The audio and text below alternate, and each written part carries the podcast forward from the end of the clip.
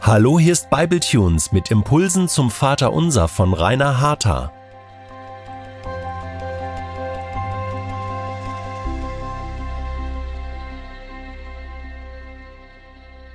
Herzlich willkommen zur Folge 9 der Serie zum Vater Unser. In diesem Teil kommen wir zu einer ganz besonderen Bitte. Eine, die sogar einen maßgeblichen Einfluss auf unsere psychische Gesundheit haben kann. Es geht um die Bitte um Vergebung. Vergib uns unsere Schuld, wie auch wir vergeben unseren Schuldigern.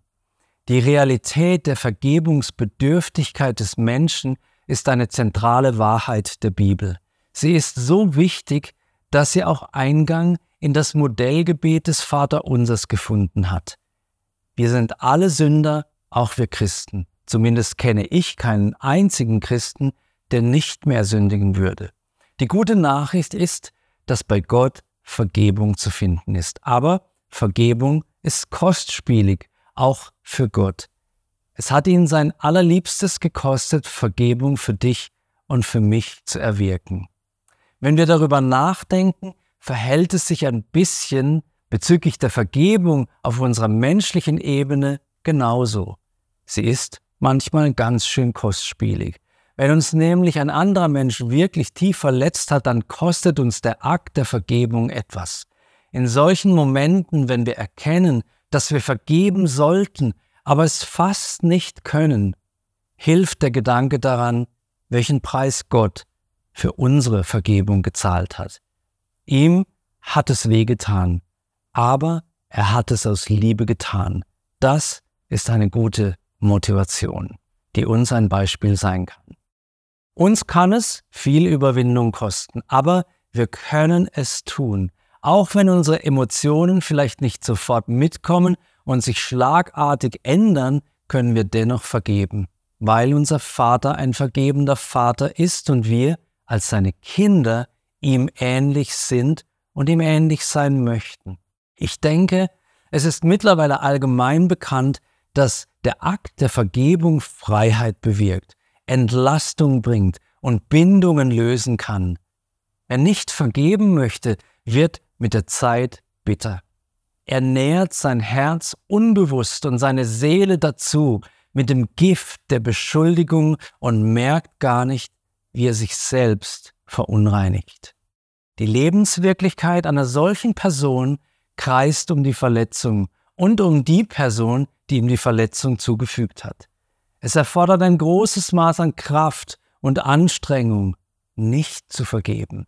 Man muss den Brandherd der Wut und Ablehnung ständig neu anfachen und brennt dabei selber aus. Wer hingegen vergibt, der frisst die Verletzung nicht in sich hinein und wird dadurch eventuell sogar psychisch oder physisch krank. Vergebung bringt eine erlösende Komponente in unser Leben. Zurück zur Bitte, um die es geht. Vergib uns unsere Schuld, wie auch wir vergeben unseren Schuldigern. Dieser schlichte Satz beinhaltet wieder mehrere Wahrheiten und zeigt Zusammenhänge auf, die wir beachten dürfen. Er zeigt beispielsweise das biblische Prinzip auf, dass wir Vergebung dann erwarten können, wenn wir selbst bereit sind zu vergeben. Diese Wahrheit veranschaulicht das Gleichnis vom unbarmherzigen Knecht aus Matthäus 18. Jesus erzählt dieses Gleichnis auf eine Frage, die Petrus über Vergebung hat. Er sagt, deswegen ist es mit dem Reich der Himmel wie mit einem König, der mit seinen Knechten abrechnen wollte. Als er aber anfing abzurechnen, wurde einer zu ihm gebracht, der zehntausend Talente, eine gewaltige Menge, schuldete. Da er aber nicht zahlen konnte, befahl der Herr, ihn und seine Frau und die Kinder und alles, was er hatte, zu verkaufen und damit zu bezahlen. Der Knecht nun fiel nieder, bat ihn kniefällig und sprach, Herr, habe Geduld mit mir, und ich will dir alles bezahlen. Der Herr jenes Knechtes aber wurde innerlich bewegt, gab ihn los, und er ließ ihm das Darlehen. Was für eine Großzügigkeit.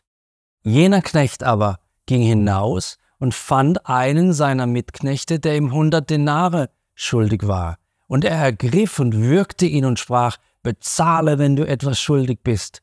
Sein Mitknecht nun fiel nieder und bat ihn und sprach, habe Geduld mit mir, und ich will dir bezahlen. Er aber wollte nicht, sondern ging hin und warf ihn ins Gefängnis, bis er die Schuld bezahlt habe. Als aber seine Mitknechte sahen, was geschehen war, wurden sie sehr betrübt und gingen und berichteten ihrem Herrn alles, was geschehen war.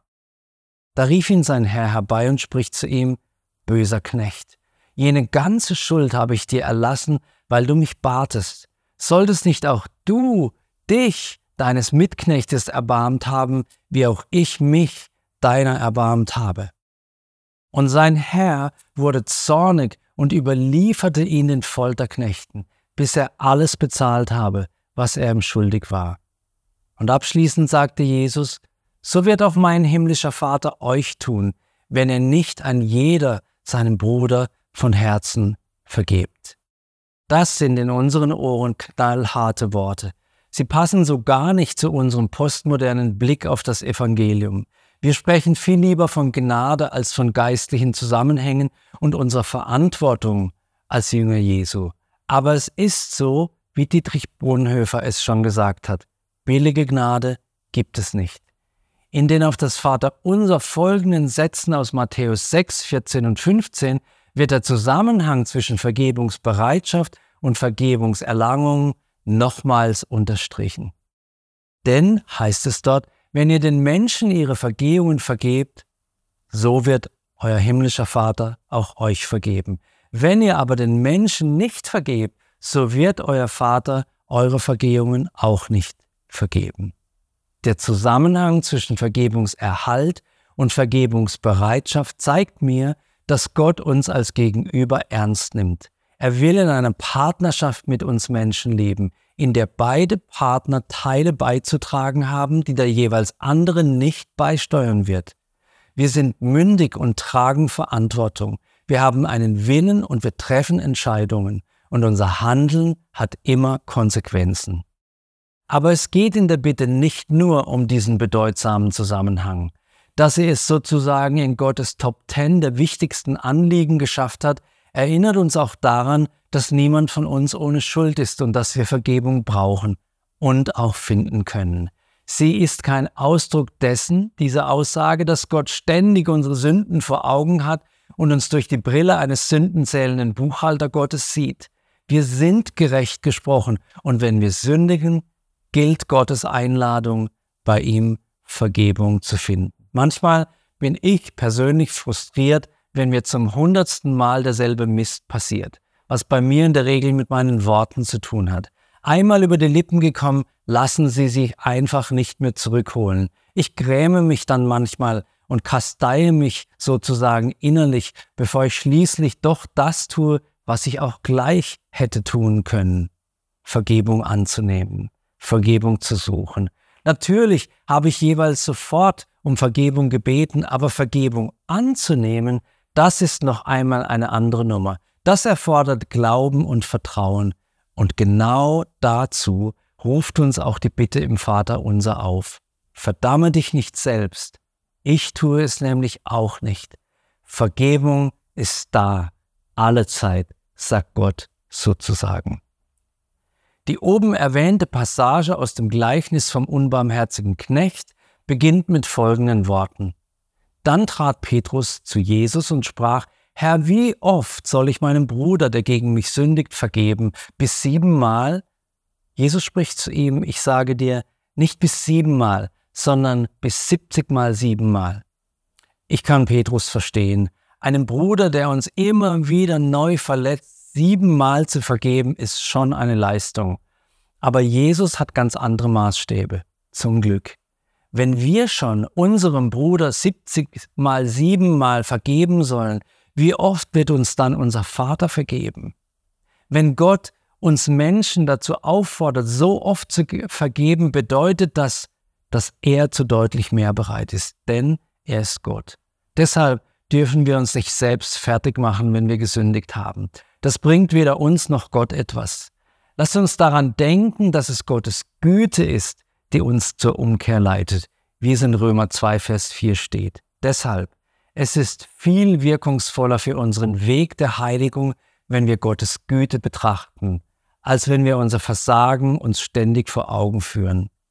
Der Blick auf Gottes Güte zieht uns in seine Nähe, in der uns Veränderung geschenkt wird. Der Blick auf unser Versagen zieht uns bloß runter und weg von Gott. Ein letzter Aspekt der Bitte, vergib uns, wie wir unseren Schuldigern vergeben, ist der, dass Gott uns seinem Sohn Jesus immer ähnlicher machen möchte. Es ist Gottes Absicht, dass wir lernen, so zu vergeben, wie er selbst vergibt. Ich komme zum Schluss. Vergib uns unsere Schuld, wie auch wir vergeben unseren Schuldigern. Werden wir im Vater unser beten gelernt. Manchmal wollen wir vielleicht auch aus anderen Gründen als tiefer Verletzung nicht vergeben. Manchmal richten wir uns sogar in unserer Verletzung ein. Manchmal spielen negative Haltungen wie Neid, Missgunst und Ärger eine Rolle, wenn es uns schwerfällt zu vergeben. Manchmal beziehen sich beide Seiten der Bitte auf uns selbst, nämlich dann, wenn wir uns wegen unserer Schuld selbst nicht vergeben können, obwohl Gott uns vergeben möchte. Er ist dazu immer bereit. Manchmal stehen wir der Vergebung selbst im Weg und manchmal bedeutet unseren Schuldigern zu vergeben, uns selbst zu vergeben.